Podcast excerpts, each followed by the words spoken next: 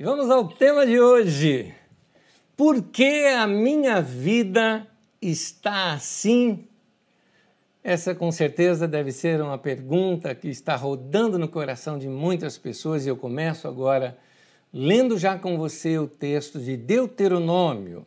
Em Deuteronômio, no capítulo 30, do versículo 15 em diante, o texto diz assim: Vejam que hoje ponho diante de vocês vida e prosperidade, ou morte e destruição.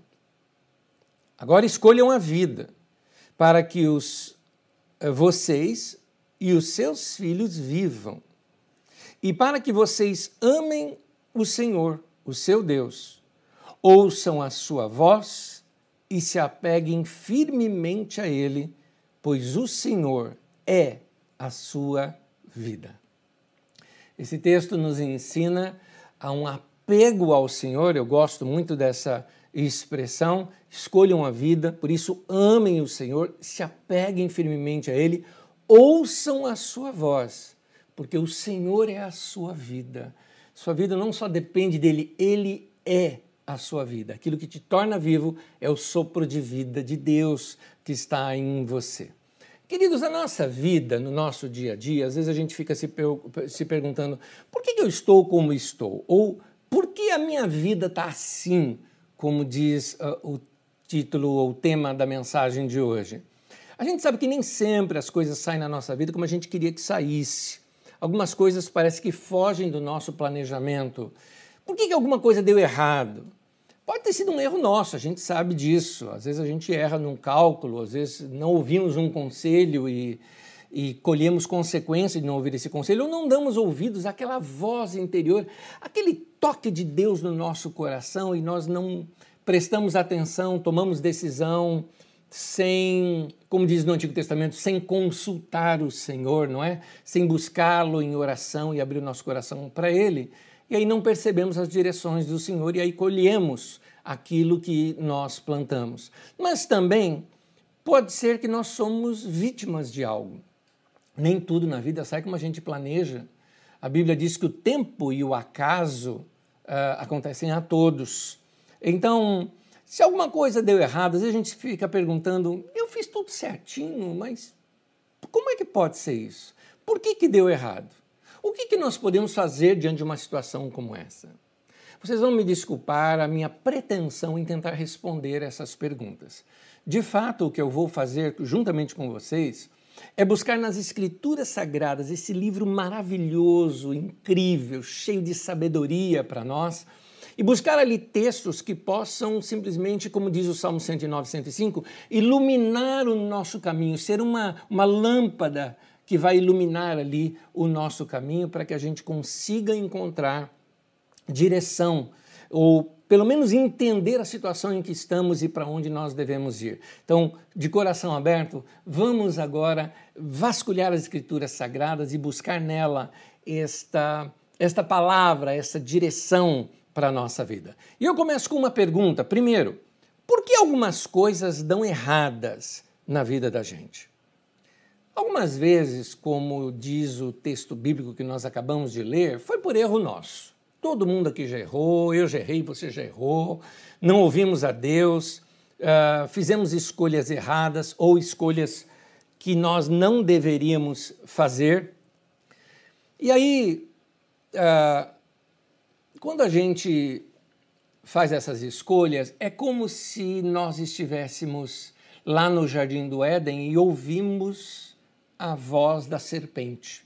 A voz da serpente no jardim do Éden, que é a voz da tentação, naquela tipologia muito interessante, mostra que é a tentação de se fazer o caminho mais fácil, a tentação de se fazer as coisas do nosso jeito. E eu acho interessante que Jesus também cita essa palavra na oração bem conhecida para nós, a oração do Pai Nosso. Em Lucas 11, no versículo 4, Jesus nos ensina a orar assim: E não nos deixe cair em tentação. O que significa? Significa você chegar para Deus e falar: Deus, eu não quero errar na vida. Pecado significa, pecar é errar o alvo. Pecado, então, é quando nós erramos o alvo. É dizer para Deus: Deus, me ajuda a não errar. Fala comigo Deus, assim, se eu estiver insistindo, tranca a porta, não deixa eu passar para aquele lugar, porque não é o teu caminho. Ou assim, Senhor, faz qualquer coisa, mas não me deixe errar, fala comigo, eu estou aberto para te ouvir. Se eu for muito teimoso, bota uma mula na minha frente, mas fala comigo, igual o profeta, né? Que entrou uma mula na frente dele para falar com ele. Deus, faz qualquer coisa, mas não me deixe errar. Essa, essa oração, não me deixe cair em tentação, é a oração de um coração que está apaixonado por Deus e com desejo de fazer a vontade de Deus e fala: Deus, eu não quero errar. E, e às vezes eu acho que eu estou certo, mas não importa o que, que eu acho, eu quero a tua vontade para a minha vida. Eu não quero andar em círculos. Eu não quero tomar decisões erradas que vai retardar em anos alguma coisa na minha vida. É claro, se a gente erra, Deus nos dá a chance de corrigir esse erro. Se você já está naquela situação, não no que vai tomar uma decisão, mas que já tomou e tomou a decisão errada, a direção de Deus funciona para nós como uma parábola moderna agora, né? A parábola do GPS. Quando você erra o caminho, ele fala recalculando a rota. E aí ele vai te levar novamente para o mesmo lugar, por um caminho agora o mais curto possível, então, porque você já perdeu aquela entrada anterior mas ele vai te levar pelo caminho mais curto possível, no tempo mais curto possível. Assim também é a direção de Deus para nós. Ele não vai desistir de você porque você errou. Todos nós já fomos desobedientes, todos nós já erramos. É claro, eu não estou dizendo que você pode viver a sua vida de qualquer jeito que vai dar tudo certo para você. Não é isso que eu estou falando. O que eu estou dizendo é que as pessoas que têm um coração sincero para Deus, mas mesmo com um coração voltado e sincero para Deus, cometeram erros, cometeram pecados, cometeram desvios, erraram em alguma decisão da sua vida, eu te digo que se você correr para o teu Deus, Ele vai te atender, Ele vai te ouvir. Há um texto em Hebreus, no capítulo 4, no versículo 16, que diz assim: Assim, aproximemo-nos do trono da graça com toda confiança a fim de recebermos misericórdia e encontrarmos graça que nos ajude no momento de necessidade. Olha que coisa linda! Pode se aproximar com confiança para o teu Deus, porque você vai encontrar graça. Ele disponibilizou isso para você. Então, meu querido, mesmo que você tenha errado, não é de Deus esse sentimento de culpa. Esse sentimento de culpa é uma coisa sua, humana. Algumas vezes nós ficamos com o sentimento de culpa e entendemos que Deus está nos punindo com aquele sentimento de culpa. Não, o sentimento de culpa é uma reação humana, é uma frustração do teu coração com você. Deus não nos condena. Deus não nos condena, Deus veio para nos salvar, ele veio para te salvar, é para isso que ele veio. Então, saber se desvencilhar da culpa, viver uma vida livre, é um passo para nós experimentarmos uh, aquilo que Deus de fato planejou para a nossa vida. Como? Chega para Ele e fala: pequei, errei, te peço perdão, confesso meu pecado, acerto meu caminho, ajusta meu caminho, mas tira a culpa, querida. A culpa não vai te levar a nada, porque Deus não é um Deus de condenação. A Bíblia mesmo nos mostra o que acontece. Lá em 1 João, no capítulo 3, no versículo 20, diz assim. Pois se o nosso coração nos condenar, Deus é maior do que o nosso coração e sabe todas as coisas. Uh, note isso, é o nosso coração que nos condena, não é Deus. Não é Deus que fica lá o tempo todo enfiando o dedo na ferida, dizendo você errou, você está sofrendo porque você errou, você está pagando pelos teus pecados. Meu Deus, você não tem que pagar pelos teus pecados. Nós tomamos a ceia do Senhor juntos. Nós celebramos ao tomar o vinho de que Jesus lá na cruz derramou o seu sangue para nos perdoar de todos os nossos pecados, nos purificar de toda injustiça. Ele já pagou o preço para nós, eu não tenho que pagar preço nenhum nesse sentido. Eu tenho sim que restituir, se eu feri alguém, se eu machuquei alguém, eu tenho que pedir perdão, se eu fiz algo para alguém, eu tenho que ir lá me acertar com essa pessoa. Essa é a minha culpa humana diante daquela situação. Mas note, Deus não nos condena, Deus não nos acusa. Isso não é Deus. Deus não é assim. Vai contra o caráter, o amor e a bondade de Deus imaginar que ele nos condene por causa disso. Mas tem um detalhe: sim, ele nos corrige. Não confunda o sentimento de condenação com o processo de correção.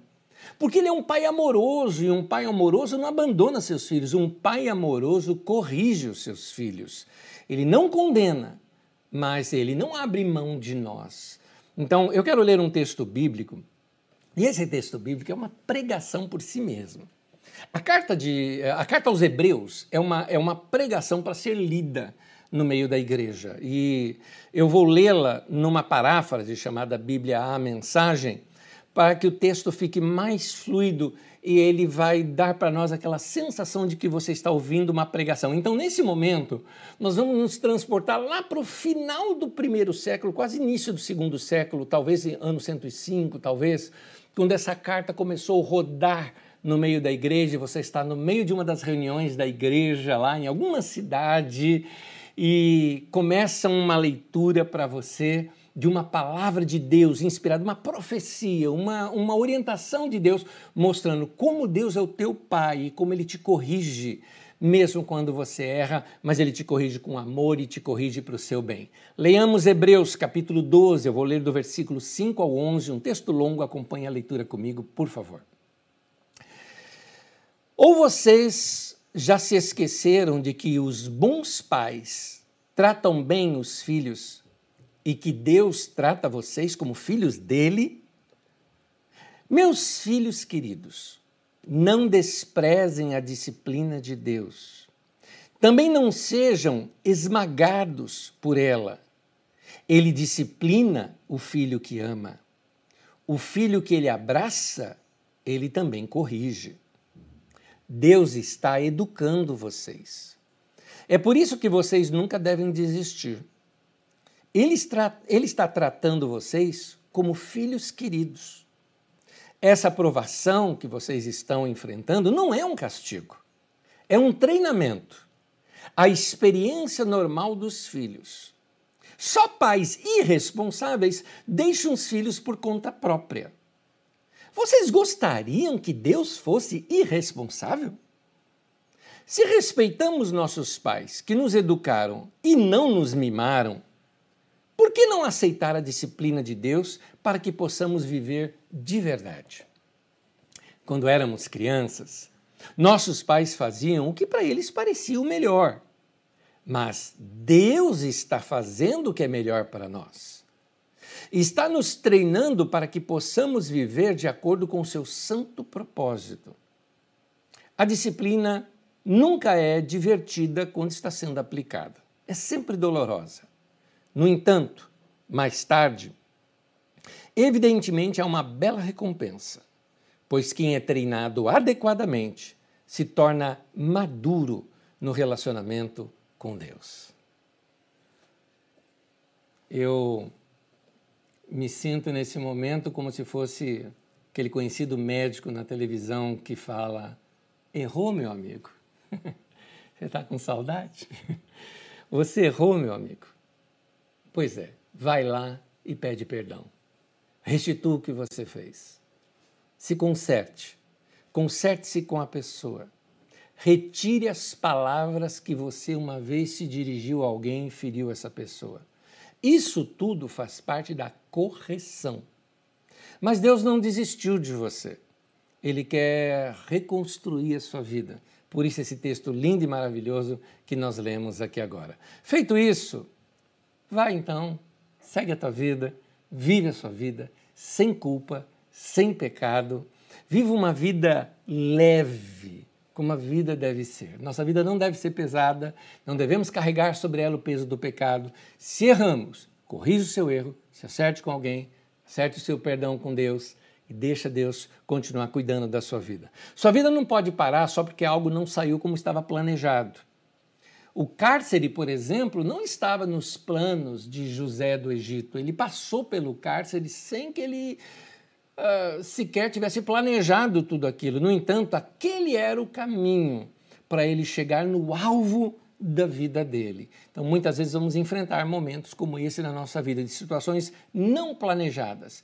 Algumas, como eu disse, por culpa nossa, outras não. Outras você não tinha culpa alguma e a situação veio sobre você. Portanto, a minha segunda pergunta hoje seria uma expressão de alguém dizendo assim: Mas Eu não fiz nada. Por que isso aconteceu justo comigo? Interessante, às vezes nos sentimos injustiçados. Eu fiz tudo certinho, por que, que isso aconteceu comigo? Querido, a vida é uma caixinha de surpresas. Nem sempre nós entendemos por que, algumas coisas acontecem conosco. Algumas, como nós já vimos agora há pouco, são por nossa causa. Essa a gente até entende. Mas em algumas outras, nós somos vítimas. E aí, aquele porquê fica em letras maiúsculas, batendo aqui na, na nossa testa, no nosso rosto. Né? Mas por que isso aconteceu? Como no texto de Lamentações, por exemplo, diz assim, em Lamentações, Jeremias, capítulo 5, versículo 7, diz assim: Nossos pais pecaram e já não existem, e nós recebemos o castigo pelos seus pecados. Seria mais ou menos algo assim. Uh, meus pais fizeram uma burrada e eu estou colhendo isso. Meu pai uh, fez uma burrada econômica, se perdeu na vida e eu agora nasci na miséria. É mais ou menos isso que o texto está dizendo. Ou vamos colocar uma situação assim, vai, vamos lá. Seus avós ou seus pais moravam lá na Itália, ou Portugal, ou Espanha, Alemanha, França, aqueles lugares que você nas férias amaria poder ir viajar para aqueles lugares. Mas eles saíram de lá, vieram aqui para o Brasil e te largaram para nascer onde? Osasco, Carapicuíba, não é? Então, aí você fica aqui desejando que, ir passar férias lá. Você fala, meu Deus do céu, por que, que isso aconteceu comigo? Meu pai, minha mãe, minha avó é que fez isso. Pois é, são coisas que a gente não escolhe na vida. Mas, queridos, algumas coisas acontecem na vida da gente e a gente fica perguntando, mas por que isso aconteceu comigo? Eu tinha um amigo que era um grande amigo por anos e agora não é mais. Eu não estou falando de mim, estou aqui falando genericamente. Isso não te faz falta? Pois é, às vezes a vida nos leva para caminhos diferentes. Então, talvez você experimentou um grande romance na sua vida e esse romance acabou de alguma forma, houve uma separação e fica aquele buraco e você fica se perguntando, mas é, por que isso? Ou um emprego que se foi é, era muito legal aquela empresa, mas você já não. aquele lugar não te pertence mais, você já não é mais daquele lugar e você fica meio perdido nas direções da sua vida. Ou às vezes até situações da vida nossa, como uma casa ou um apartamento que você sempre quis morar, você orou, buscou a Deus, sentiu até que foi direção de Deus de ir para aquele lugar, mas essa época de pandemia revelou tantas outras coisas ao seu redor que você já não suporta mais ficar nesse lugar e fica pensando, mas não foi Deus que deu? Lembra-se de Elias? Elias passou por uma situação como essa, Deus o direcionou e ele ficou à beira de um riacho, e ali o Senhor o alimentava, ali ele tinha o rio de águas frescas e tudo mais, inclusive possivelmente uma mina de água, porque ele podia beber tranquilamente daquela água limpa, um lugar muito bom, mas o rio secou. Oh, mas não foi Deus que levou para lá? Foi, mas se não secasse o rio, Elias estava lá, tinha morrido por lá. Mas Deus tinha mais coisas para fazer na vida do Elias, então Deus precisou desacomodar o Elias. Da mesma maneira, você vê no meio da igreja, em Atos 8, por exemplo, conta de uma perseguição que sobreveio sobre a igreja em Jerusalém. Aquela coisa maravilhosa que a gente conhece, né? Partir do pão, comunhão, orações, né? muitos prodígios e sinais acontecendo, dia a dia acrescentando os que iam sendo salvos, é? Aqueles textos como Atos 2, Atos 4, Atos 6 também, que mostram um outro momento ali grande de comunhão e crescendo a liderança da igreja. Coisa linda de ver a multiplicação do número dos discípulos, mas chegou um tempo que Deus precisava dispersar esse povo. É interessante, vem uma perseguição, Deus não causou a perseguição, mas Deus usou essa perseguição. Porque Deus poderia parar aquela perseguição, ele poderia simplesmente chegar, bater e falar: parem de perseguir o meu povo. Mas não, ele deixou. Porque ele sabia que era importante o povo se espalhar. Aí Felipe vai para Samaria, prega a palavra de Deus. Aí alguns desconhecidos vão lá para Antioquia, pregam a palavra de Deus, suja a igreja em Antioquia. Coisas maravilhosas aconteceram sem que eles tivessem planejado. Então, eh, Deus pode fazer muita coisa. Eh, eh, Deus fechou a boca no caso lá de Daniel na cova dos leões. Isso não seria difícil para ele impedir, mas ele entendia que ele via coisas que as pessoas não estavam vendo. Aquela perseguição tinha um propósito. Foi ela que empurrou a igreja para o destino dela, para onde ela precisava ir e tocar mais pessoas. Queridos, algumas vezes Deus mesmo fecha algumas portas. Nós não gostamos, não concordamos, não entendemos, mas Deus, olhando de cima, sabe que é mais importante o nosso destino do que o nosso conforto momentâneo. Há momentos em que Deus vai chacoalhar nossa árvore para nós sairmos do nosso ninho. Momentos difíceis da nossa vida que todo mundo enfrenta quando, quando eles vêm, eles uh, servem para nos desinstalar de onde nós estamos, para nos movermos para um novo momento, para um outro momento. Isso acontece quando inesperadamente você perdeu o emprego, ou quando você até mesmo perde um, um, um, ente querido e daqui a pouco você não se sente mais bem até mesmo naquela casa, pensa em mudar, mudar sua história, mudar sua vida, você quer fazer uma, uma, uma mudança, ou quando as finanças e os negócios não vão bem e você tem que reinventar-se, ou ao contrário, deram certo e você começa a perceber que isso está te levando para um novo momento da, da sua vida, ou como já dissemos aqui, seja um, um romance, uma amizade, ou alguma coisa que se desfez na sua vida, que fez você parar para pensar: eu preciso reorganizar a minha vida, eu preciso reorganizar o meu coração. Sabe por quê, queridos? Às vezes nós nos distraímos com algumas coisas que estão acontecendo na nossa vida. Às vezes, tem tanta coisa sempre acontecendo de bom na nossa vida que a gente vai deixando de lado alvos, conquistas, uh, um curso que você sempre quis fazer, você não fez porque você foi empurrando com a barriga, foi, uh, foi sendo hipnotizado por aquele momento que você estava passando e você não percebeu de que uh, esse não era o momento que Deus queria para você, que Deus queria fazer uma coisa diferente com você. Então, a hora que acontece um problema, a hora que a vida fica falha, a hora que algumas situações na vida nos desacomodam, o que, que é isso? É Deus chacoalhando a nossa árvore. Porque a gente precisa sair daquele ninho, daquele conforto, para experimentar algo é, diferente. É como é, quando os filhos crescem, saem de casa, a gente chama a síndrome do ninho vazio. São casais que viveram anos junto ali com a família e com os filhos, e quando os filhos saem, eles não conseguem imaginar como é que a vida, a vida fica estranha, fica faltando gente dentro de casa. Na geração dos nossos avós e dos nossos bisavós, olha só como é que era a coisa. Eles casavam muito cedo. Muitos deles, talvez entre 16 a 20 anos de idade, já estavam se casando. Ora, quem casa cedo normalmente também tem filhos cedo. O que significa que os seus filhos também, seguindo a mesma tradição, casariam também cedo. Então, quando chegasse normalmente perto dos 40 anos de idade, os filhos já estavam casados e já tinham saído de casa.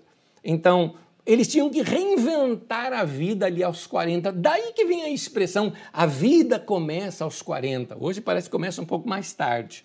Mas é que eles tinham que reinventar a vida, mas agora com mais maturidade.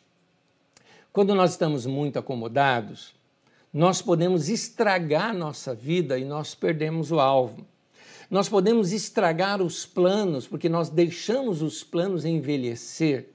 Por isso, ao longo da nossa vida, algumas perdas acabam se tornando até necessárias para nós para nos desacomodarem. É aquela expressão, é Deus chacoalhando a árvore da gente para que a gente saia do ninho, para que a gente experimente uma coisa nova. Então, Deus usa essas perdas naturais. Note, elas acontecem com todos. Ele não causa, ele não é o causador dela, mas ele usa. Então, meu querido, se você passou por um momento de perda, se você passou por um momento de tra traição, ou um momento de perseguição, ou um engano que aconteceu, uh, ou uh, um luto, ou uma situação difícil, o que eu quero te dizer é que essas coisas podem ser usadas para nos forçar a mudar e elas podem não ser ruins no seu todo. Por isso, O terceiro ponto, ele vai direto a este ponto aqui com você. Nem toda porta fechada na nossa vida é uma coisa ruim. Alguns problemas que você enfrenta são a única forma de você mudar. Você sabe. Eu confesso, eu também sei. Porque às vezes nós nos acomodamos e somente um problema para me fazer mudar, no teu caso, para te fazer mudar. Aí a gente pega e toma jeito. Planos, às vezes, que eu tinha e ia deixando, deixando, deixando, deixando, até que uma crise acontece, um problema acontece, aí você tem que mudar. E você fala, puxa, eu já estava com isso em mente ó, há muito tempo. Pois é, mas é, como eu digo, quando uma porta está fechada na nossa vida, nem sempre é uma coisa ruim. Algo que não deu certo não significa que é o pior que aconteceu. Então, cada pessoa que se afasta de você pode não ser um erro. Deus sabe talvez que você não iria adiante sem um empurrão. Uh, porque quando tudo está bem, quando nós estamos confortáveis, não queremos nos esforçar, a gente liga o piloto automático e vamos deixando a vida levar. Nós nos acomodamos, nós não procuramos uh, novos amigos, crescimento, novo conhecimento, não procuramos desenvolver nossas outras habilidades e acabamos deixando até de contribuir para um mundo melhor.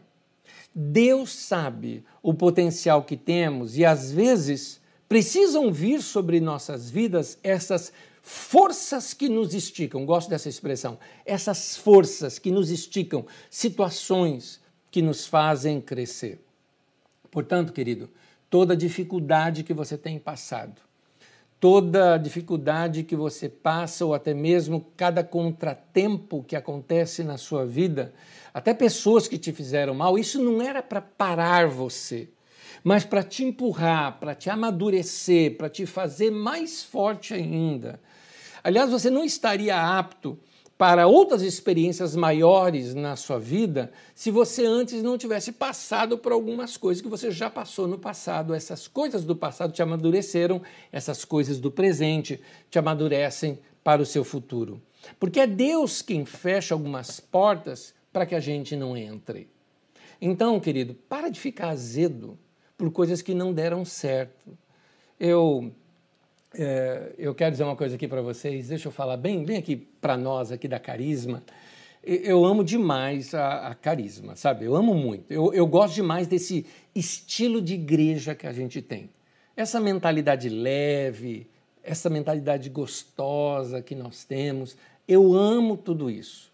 Mas é importante você saber que nós não teríamos nos tornado assim. Ninguém nasce desse jeito, a gente aprende a ser assim. Nós não teríamos nos tornado assim se não fossem os problemas ou algumas situações que aconteceram, ou até mesmo Deus fechando algumas portas para a gente, porque foram os problemas e as dificuldades que nós enfrentamos que trouxeram-nos até esse momento de entendimento que nós temos hoje. É interessante isso.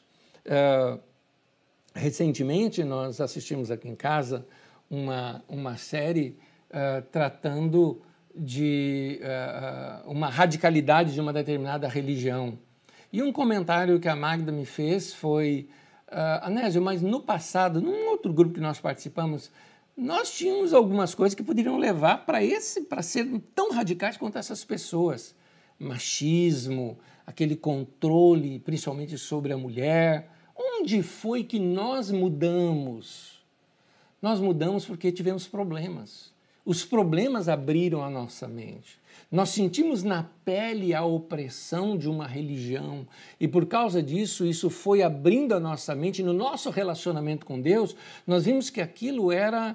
Uh, uh, era coisa humana, não era divina. Eram estruturas humanas pesadas. E Jesus, quando ele fala o seguinte: Jesus fala: Vinde a mim, vocês que estão cansados e sobrecarregados. Sabe para que Jesus está falando isso? Para o povo que estava seguindo aquelas doutrinas e aqueles pesos dos fariseus. Era isso que Jesus estava falando.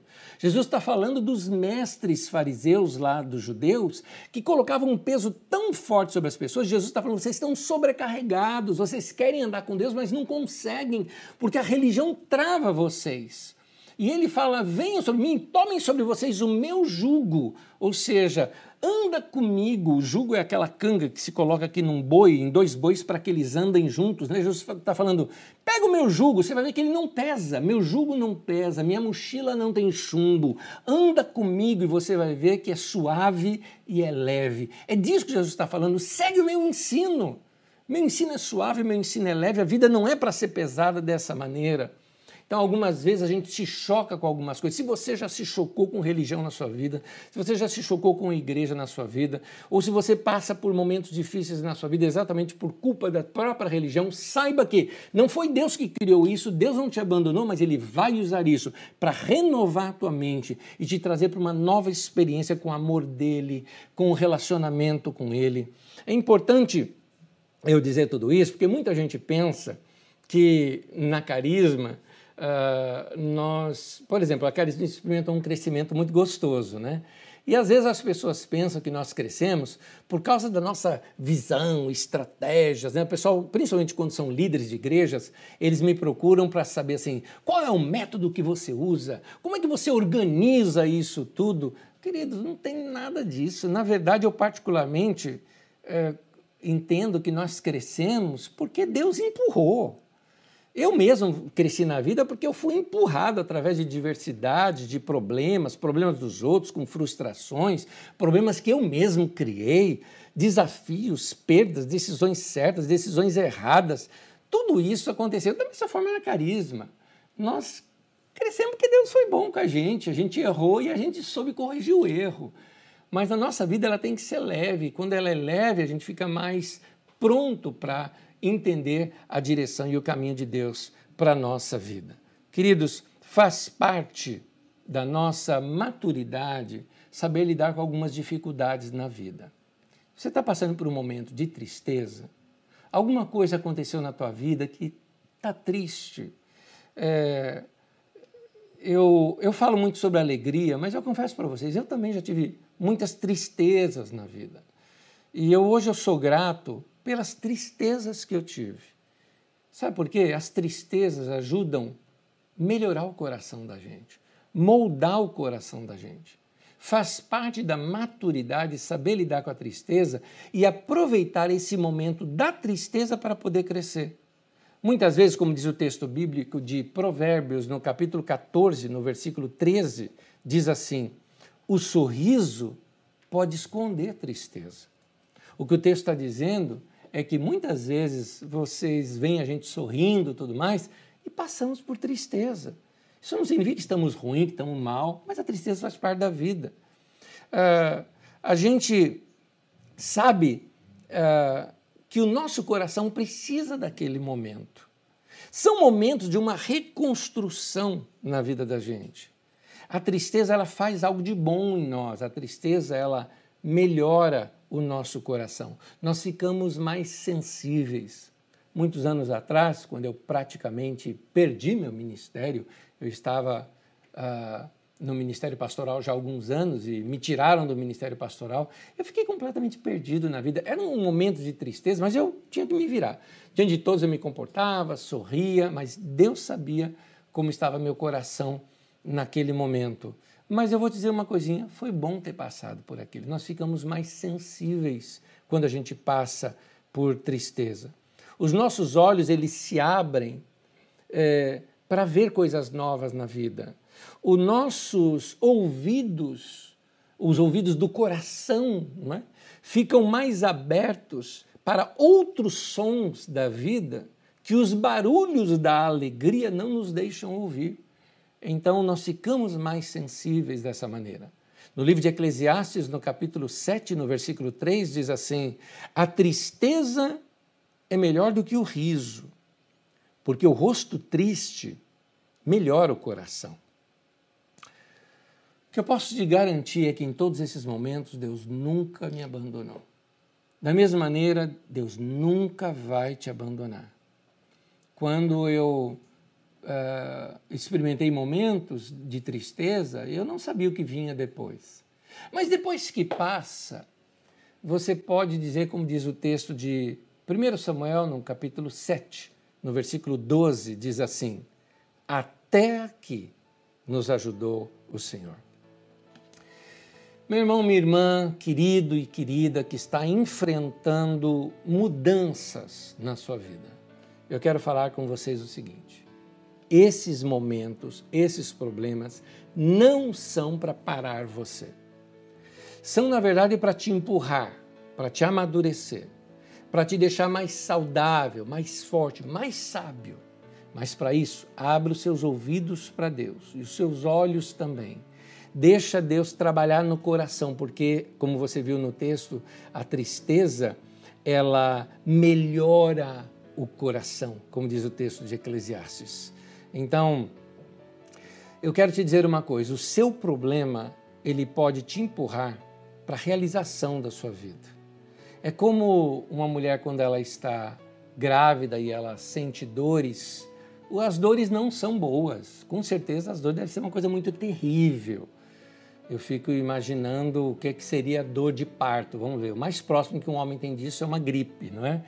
Então, mas deve ser uma coisa muito terrível. Mas quando uh, uh, o que é aquilo? Aquilo está pré-anunciando que tem um nascimento que vai acontecer. As dores são sinais de que algo novo está para surgir. Então, as coisas dolorosas, nós não gostamos delas, mas elas são necessárias para empurrar, vamos dizer assim, a criança para o seu nascimento. Deus teve que me empurrar diversas vezes na minha vida. É incômodo, mas algumas vezes isso é necessário para que algo novo venha à tona. E um detalhezinho, mesmo que você não entenda. Porque às vezes a gente pensa assim, ah, quem é guiado por Deus, né? Tá andando assim, sabe tudo na vida, para onde que Deus está levando. Não é nada disso, querido. Às vezes nós nos sentimos até perdidos, mas nós temos uma coisa que nos guia: a paz no coração. É isso que importa. Então pense nisso. Deus nunca te empurraria para fora se ele não tivesse em mente um lugar melhor para te levar.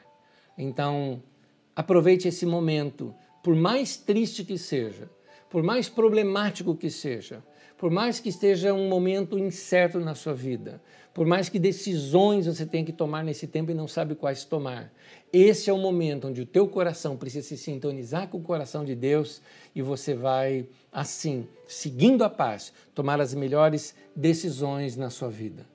Ainda que você não entenda o que está acontecendo, eu deixo com você agora as palavras do nosso Senhor Jesus, que diz assim: isso é uma profecia para mim e para você. Essa palavra diz assim, João 13, versículo 7. Disse Jesus: Você não compreende agora o que eu estou lhe fazendo. Mais tarde, porém, entenderá. Amém. Eu quero orar com você nesse instante.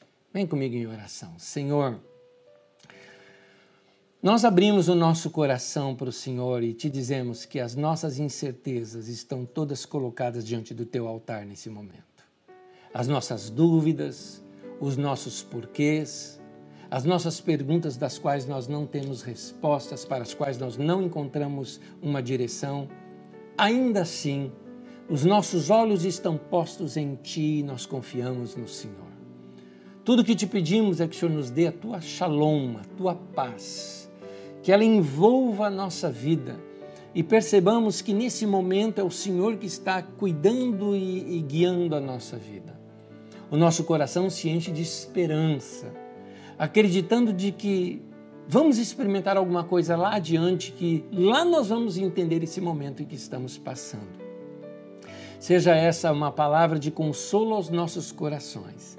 Tu és um Deus que é um Pai, que nos corrige, que nos orienta, que corrige a nossa rota para que a gente possa chegar no alvo por isso, vamos manter os nossos olhos firmes no Autor e Consumador da nossa fé, o nosso Senhor Jesus.